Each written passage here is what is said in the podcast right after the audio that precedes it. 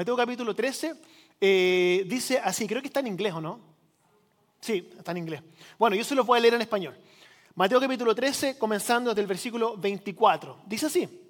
Dice, Jesús les contó otra parábola. ¿cierto? Cristo está hablando sobre las parábolas. Dice, el reino de los cielos es como un hombre que sembró buena semilla en su campo, pero mientras todos dormían, llegó su enemigo, sembró mala hierba entre el trigo y se fue. Cuando brotó el trigo y se formó la espiga, apareció también la mala hierba. Los siervos fueron al dueño y le dijeron, Señor, ¿no sembró usted semilla buena en su campo? Entonces, ¿de dónde salió la mala hierba? Esto es obra de un enemigo, le respondió. Le preguntaron sus siervos, ¿quiere usted que vayamos a arrancarla? No, le contestó. No sea que al arrancar la mala hierba arranquen con ella el trigo. Dejen que crezcan juntos hasta la cosecha. Entonces le diría a los segadores, recojan primero la mala hierba y átenla en manojos para quemarla, después recojan el trigo y guárdenlo en mi granero. Luego vamos a ir al eh, Mateo capítulo 13, comenzando desde el versículo 36, y dice así, porque los discípulos no entendieron lo que, lo que eh, Jesús estaba hablando. Así que Mateo capítulo 13, comenzando desde el versículo 36, dice, una vez que se despidió de la multitud, Jesús se despidió de la multitud, entró en casa y se acercaron sus discípulos y le pidieron, explícanos la, parábola de la mala hierba. Eh, el que sembró, Jesús le está explicando, el que sembró es la buena semilla, es el Hijo del Hombre, le respondió. El campo es el mundo y la buena semilla representa a los hijos del reino. La mala hierba son los hijos del maligno y el enemigo que la siembra es el diablo. La cosecha es el fin del mundo y los segadores son los ángeles. Así como se recoge la mala hierba y se quema en el fuego, ocurrirá también al fin del mundo. El Hijo del Hombre enviará a sus ángeles y arrancará de su reino todos los que pecan y hacen pecar los arrojará al horno encendido donde habrá llanto y rechinar de dientes. Entonces, esa es la parábola para el día de hoy. Como muchos de ustedes saben, estamos eh, en una serie de mensajes eh, en los cuales hemos estado hablando respecto a las diferentes parábolas de Jesús. Hemos estado llamando a esta serie eh, parábolas para la vida. Y una de las cosas que es muy interesante respecto a las parábolas de Jesús es que no solamente las parábolas son para aprender algo nuevo, sino que son también para desaprender cosas que a veces uno asume que eran de una cierta forma, pero la parábola a uno lo hace pensar y decir, oye, parece que realmente lo que yo siempre asumí que era de una cierta forma, quizás no es tanto como yo pensaba. Entonces, eso es uno de, los eh, objetivos de las parábolas. Y la semana pasada aprendimos y también desaprendimos algunas cosas. Lo que aprendimos y desaprendimos fue el concepto del reino de Dios. Porque si usted creció en la iglesia como yo, quizás usted tenía un concepto errado respecto a qué es lo que es el reino de Dios. Yo pensaba que el reino de Dios era el lugar bueno, en otras palabras. Uno vive, su vida en el mundo, ¿cierto? Y uno hace cosas buenas, uno hace cosas malas y uno va avanzando. Y al final del tiempo, si uno fue más bueno que malo, uno termina ¿dónde? En el buen lugar, ¿cierto? O en el cielo. Y si uno se portó más mal que bien, uno termina en el mal lugar, ¿cierto? Que es el infierno. Entonces, cuando yo leía estas parábolas de niño, yo pensaba que cuando Cristo estaba hablando respecto al reino de los cielos, yo pensé que estaba hablando respecto al lugar donde uno va, cuando uno sale de este lugar. Pero usted se va a dar cuenta al leer las parábolas que lo que Cristo está hablando cuando habla respecto al reino de los cielos, está hablando sobre aquí y está hablando sobre ahora. Está hablando sobre este lugar, cómo nosotros vivimos nuestra vida a diario. No está hablando sobre cómo va a ser la vida después que salgamos de este lugar. Así que eso es un poco eh, lo que desaprendimos eh, la semana pasada. Y Cristo viene, Cristo viene hablando respecto al reino de los cielos. Y Él está presentándonos a nosotros una nueva forma de vivir, una nueva forma de pensar, una, una una forma de vivir en la cual la generosidad triunfa sobre la codicia, una forma de vivir en la cual el perdón triunfa sobre el resentimiento, una forma de vivir en el reino en el cual últimamente el bien triunfa sobre el mal. Y es un reino que es al revés, es un reino que es counterintuitive, que no es, no, no, no a veces no, no, no es fácil vivir de esta forma porque nuestra carne nos impulsa para vivir de otra manera, es un reino al revés, en los cuales los últimos son los primeros, donde los primeros son los últimos, donde hay que morir para vivir, donde hay que dar para recibir. Y todo esto, lo que Cristo está hablando, sucede aquí, no arriba o abajo, ¿cierto? Y ahora no cuando salimos de este lugar. Así que comenzamos la semana pasada con, con la parábola del tesoro escondido. Eso estuvimos hablando la semana pasada. Y la semana pasada hablamos respecto al valor del reino de los cielos, el valor que tiene el reino de los cielos. Y hoy día vamos a hablar sobre la parábola del trigo y la cizaña. El trigo y la cizaña, o el trigo y la mala hierba, ¿cierto? Vamos a hablar, la versión antigua de la Biblia, la Reina Valera, dice trigo y cizaña. Entonces quiero hablar, quiero, no sé, prefiero cizaña, es lo mismo, pero prefiero usar esa palabra para que usted sepa. Vamos a hablar sobre el trigo y sobre la, cizaña hoy día. ¿Qué es lo que significa esto para nosotros? Pero quiero comenzar haciéndole una pregunta. ¿Usted alguna vez ha tenido que separar algo, clasificar algo, cierto? Creo que es algo que todos nosotros hacemos en la vida. Tenemos que separar, clasificar cosas, ¿cierto? Con mi esposa hemos tenido siempre una botella en nuestra casa y en esa botella ponemos todo nuestro loose change. Lo ponemos ahí, ¿cierto? A veces los, los, billetes de un dólar, ¿cierto? Y de a poco se va acumulando y una vez que se llena, ¿cierto? Sacamos todo y empezamos a clasificar las monedas y a clasificar eh, los billetes, ¿cierto? Es algo que uno hace en la vida. A veces uno está jugando cartas y uno clasifica las cartas cuando las está reordenando, ¿cierto? Cuando mi esposa y yo llegamos a Estados Unidos, eh, yo crecí como misionero en Chile, por si usted no lo sabía, llegamos aquí a Estados Unidos y nos dimos cuenta que afuera de nuestro departamento teníamos tres trash bins. Había uno que era negro, otro que era azul y otro que era verde. Y en mí dije, bueno, basura es basura, ¿cierto? ¿Dónde? ¿Por qué tantos colores? Yo no entendía que aquí en Estados Unidos uno tiene que clasificar la basura, ¿cierto? En Chile no se hace eso. Basura es basura. Pero les digo todo esto porque en esta parábola Jesús está hablando respecto a este concepto. Está hablando sobre clasificar, está hablando sobre separar, está hablando sobre esto va aquí y esto va allá. Entonces en nuestra vida nosotros separamos, clasificamos dinero, tarjetas, basura, ¿cierto? Conversaciones, energía, tiempo, etcétera, etcétera. Y en esta parábola Cristo está hablando sobre separar dos cosas. Está hablando sobre separar el trigo de la cizaña. ¿Y por qué está hablando respecto a esto? Porque el trigo era lo, que era importante, ¿cierto? El trigo era la forma o, el, alimento básico de las personas, ¿cierto? Era muy importante el trigo porque con el trigo hacían el pan y con el pan se lo comían y podían vivir, ¿cierto? La cizaña es indigerible para el ser humano. La, la cizaña se bota, la cizaña se quema, ¿cierto? La cizaña es basura, no sirve para nada. Pero el problema es que estas dos cosas en el campo crecen juntas y es muy difícil a veces discernir qué es lo que es qué en el momento en que están, están creciendo juntos. Pero para que el trigo, para que el trigo sea útil, el agricultor tiene que hacer un arduo trabajo de separarlo, tiene que separarlo, tiene que separarlo, ¿cierto? Entonces, en esta parábola Jesús está hablando respecto a un campo. Y en este campo crece trigo y en este mismo campo crece cizaña. Y nos está explicando que este campo es el mundo. Y que, y que, el campo es el mundo y que en este mundo hay trigo y cizaña y que la cizaña es todo lo que causa pecado y todos los malvados, dice la palabra. Y esta semilla fue sembrada por el diablo.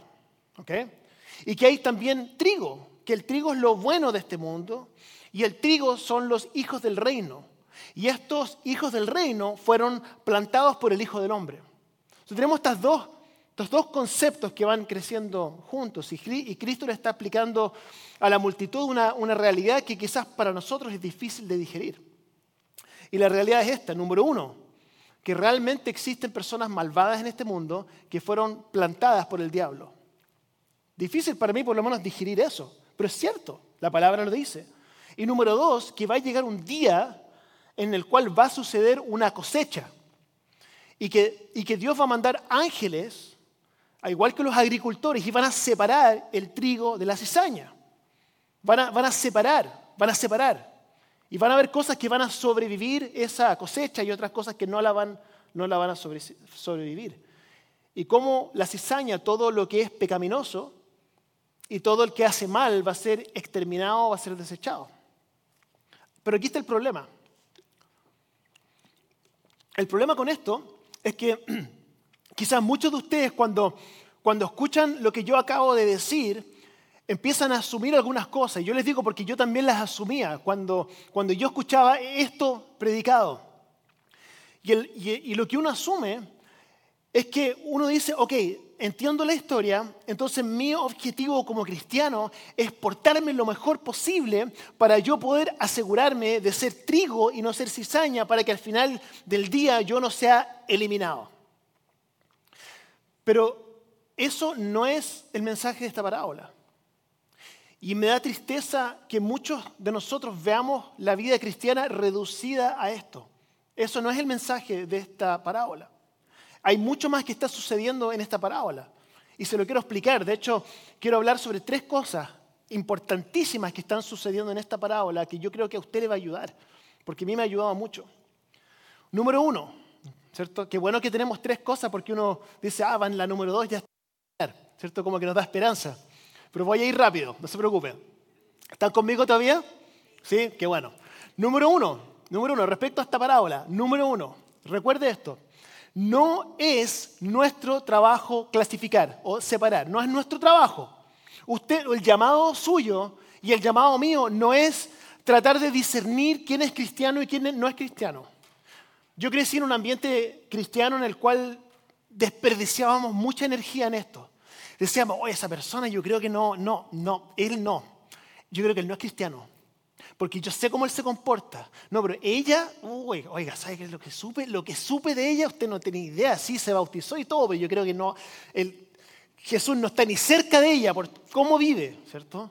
O por el contrario, yo creo que esta persona realmente es tan espiritual, no ha escuchado cómo ora, oiga, se manda unas oraciones, pero increíbles. Esta persona está más cerca de Dios que nadie. Ya, todo eso Dice la palabra, no es nuestro trabajo. Nosotros como discípulos no estamos llamados a tratar de discernir quién es quién. ¿Por qué? ¿Qué es lo que dice la palabra? La historia, en la historia, nosotros los discípulos, ¿quiénes somos en la historia? Nosotros somos los sirvientes.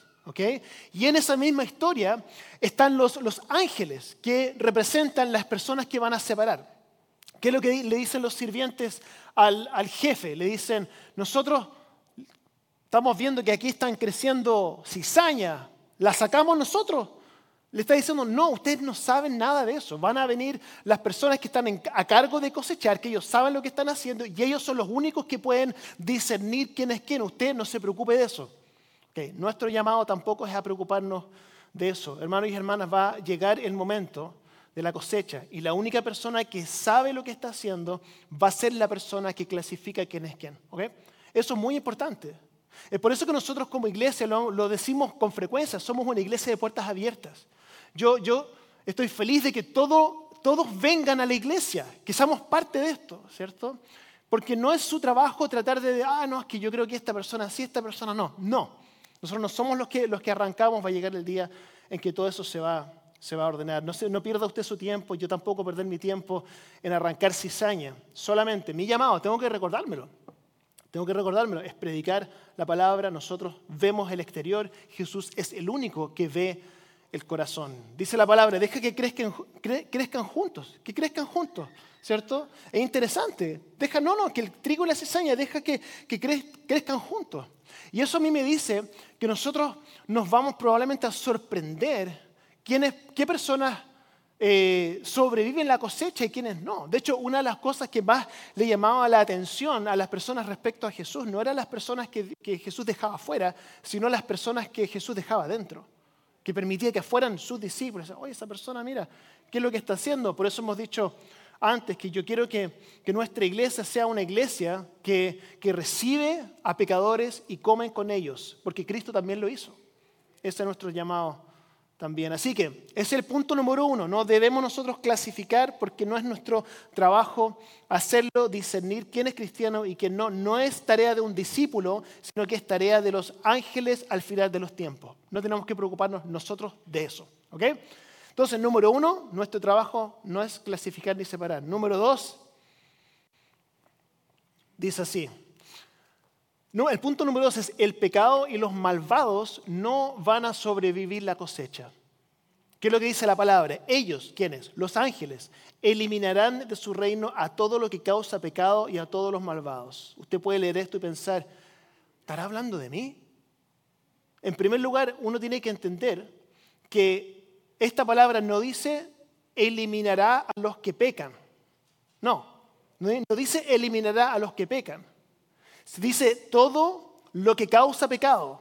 Al fin de los tiempos, escuche esto, al fin de los tiempos, el pecado mismo y cualquier cosa que cause pecado no va a sobrevivir el tiempo de cosecha. No lo va a sobrevivir. Entonces, cuando habla del pecado, no está hablando de, en este caso, de personas, sino que está hablando sobre las cosas que causan pecado. Cuando todo esto se acabe, no va a haber más pecado, no va a haber más dolor, no va a haber más llanto, no va a haber más de eso. Entonces esto uno incluso lo puede sentir uno mismo, ¿cierto? Si somos honestos con nosotros mismos, todos nosotros tenemos la tendencia a pecar, ¿cierto? Es como que hoy tengo esta, esta lucha interna eh, por, por, la cual estoy pasando, ¿cierto? Y uno sabe eso de uno mismo, uno, uno lo sabe. Entonces, por eso que en este mundo nosotros somos llamados a hacer morir dentro de nosotros todas las cosas que causan pecado. Porque al final del día todas esas cosas de nuestra propia vida van a ser eliminadas completamente. Así que nosotros comenzamos ese proceso ahora, en este tiempo porque todo lo que causa pecado va a ser destruido. Entonces luego dice, todos los malvados. Ahora, el texto específico que leí hoy día no dice en la traducción en español todos los malvados, sino que dice todo el que cause pecado, que, es la, que significa lo mismo. En el griego es, es lo mismo. O sea, alguien que es malvado es la persona que causa que otros pequen. Entonces no es lo mismo que, no es lo mismo que pecar. Esa es la distinción. Están los malvados y están los que pecan. Todos nosotros pecamos, ¿cierto? Pero los malvados, la definición de un malvado no es alguien que solamente peca, sino que alguien que causa que otras personas pequen, que es mucho peor. Entonces uno puede decir, peco, entonces significa que voy a ser eliminado. No, no dice eso. Pecar es fallar al blanco. Lo que significa que uno trata de ser perfecto, pero uno falla constantemente. ¿Cuántos de aquí son perfectos? Hay una, dos, tres manos? No, nadie, ¿cierto? Nadie. ¿Quién es perfecto? Nadie, ¿cierto? Ninguno. No. Entonces, si fuera, si fuera ese el caso, en el sentido de que si uno no peca y eso es lo que a uno lo va a eh, calificar o descalificar, estaríamos todos fuera, ¿cierto? Entonces no es el pecado, sino que son los malvados, los malvados. Hay gente malvada. Pecar es fallar, a la perfección, es un acto pasivo. Hacer pecar es ser la causa de que otros pequen, ¿cierto? La búsqueda activa de lo peor para la humanidad. Pecar y causar pecar tienen objetivos diferentes. La razón por la cual menciono esto es porque hay maldad en el mundo y hay personas malvadas en el mundo. ¿Usted lo sabía? ¿Que hay personas malvadas en este mundo? ¿Cierto? Oiga, ¿sabe que a mí me cuesta, me cuesta aceptarlo? No sé por qué. Pero realmente la palabra dice que hay personas que son malvadas en el mundo y esas personas fueron plantadas en el mundo por el diablo para lograr los objetivos del enemigo. Para algunos de ustedes quizás es fácil decir, no, yo conozco a un montón de gente malvada, pero a mí me cuesta aceptarlo. Pero es la realidad de lo que dice la palabra. Estas son las personas que no sobrevivirán la cosecha y van a ser destruidas, dice la palabra. No solamente lo que cause pecado, sino también los que causen que otros pequen. Y finalmente, y con esto termino, la cosecha viene, o sea, viene el momento de la cosecha. Ese día va a llegar, va a llegar el tiempo de la cosecha. Uno puede pensar, oiga, Cristo yo creo que ya no vuelve ya ha pasado tanto tiempo ya. Yo ah, llevo tanto tiempo esperando, ¿cierto? Yo creo que él ya no vuelve ya. Piensa usted en Sodoma y Gomorra. También estaban viviendo como ellos querían, ¿cierto? Piensa en los tiempos de Noé, ¿cierto? Todos viviendo como ellos querían. Y pensando, no, si yo creo que ya no pasa nada, ¿cierto? Las profecías yo creo que no se van a cumplir. Escuche esto, hermano y hermana, esto es muy importante. Dios es grande en misericordia. Dios va a esperar. Él espera, espera, espera y da una oportunidad, da otra oportunidad, da otra oportunidad, otra, otra, otra, otra, otra. Pero su paciencia no es infinita. Llega el día. Y va a llegar el día, esto está en la palabra tantas veces, donde va a llegar el momento en que los ángeles van a venir y van a, van a, separar y van a discernir quién es qué. Se acerca el día de la cosecha. Dios es lento para la ira, lento para la ira. Pero la ira de Dios viene, viene. Y la pregunta no es si la ira de Dios viene o no viene. La pregunta que usted tiene que hacer hoy día es, ¿la ira de Dios va a caer directamente sobre usted? ¿O la ira de Dios va a caer directamente sobre su Hijo? Esa es la pregunta que usted tiene que hacer y es la pregunta que yo tengo que hacerme todos los días. Entonces, en esta parábola, la ira de Dios está representada como fuego consumidor, ¿cierto? Eh, y este fuego va a consumir todo lo que causa pecado, ¿cierto? Y todas las personas que causan pecado. Y el campo es el mundo, ¿cierto? Y la buena semilla representa el reino de Dios, la buena semilla. La buena semilla representa a las personas del reino de Dios. Entonces la pregunta que, usted tiene que hacerse, porque el objetivo de esta parábola no es que usted dude su salvación, oiga, ¿seré salvo o no seré salvo? No, no, no, esa no es la, esa no es la pregunta. Esa no es la pregunta que usted tiene que hacerse hoy día, porque la pregunta no es ¿Qué es lo que tengo que hacer yo para poder ser salvo? No es soy perfecto, no es soy una buena persona, no es vengo a la iglesia, no es no peco, sino que la pregunta es esta, simplemente una pregunta que usted tiene que hacerse hoy día, en esta mañana. Es esta. ¿Soy o no soy yo una persona del reino? Porque lo que no sea del reino no va a sobrevivir. ¿Soy o no soy una persona del reino? Y esta es una pregunta que usted se debe hacer y no es una pregunta que usted debe tratar de contestar para otra persona. Esta pregunta es para usted, para usted. No es, ah, no, es que yo creo que ella no, yo creo que él sí. No, eso no es nuestra labor. Es nosotros hacernos esta pregunta. Como Pablo dijo en 2 Corintios 13:5. Eh, 2 Corintios 13:5 dice así. Dice, examínense. No examinen ustedes a otros, examínense ustedes a ustedes mismos para ver si están en la fe. Ustedes mismos, no otros. Pruébense a sí mismos. No se dan cuenta de que Cristo Jesús está en ustedes a menos que fracasen la prueba. Entonces, ¿cuál es la prueba? ¿A qué se refiere con esto? ¿Qué significa ser una persona del reino? Es simplemente esto. ¿Dónde usted tiene puesta su fe? ¿Está puesta su fe en, sí, en usted mismo? ¿O está puesta su fe en Cristo, en la esperanza que Él trae? Esa es la única pregunta que importa. Y la respuesta solamente la tiene usted. ¿Está usted apuntando hacia Cristo en su vida? ¿Está puesta su fe en la obra terminada de Jesús? Esa, la respuesta a esta pregunta usted le va a decir si usted es una persona del reino o no. No es me porto bien, me porto mal, peco o no peco, no es eso. Es cuál es la dirección de su vida. Y es una pregunta para ustedes mismos. Entonces lo que quiero hacer ahora, antes de terminar, es si podemos tomarnos un momento. Vamos a ver, a ver si ustedes pueden, por favor, cerrar sus ojos. Vamos a inclinar nuestros rostros. Voy a, voy a decir algunas cosas y luego vamos a orar.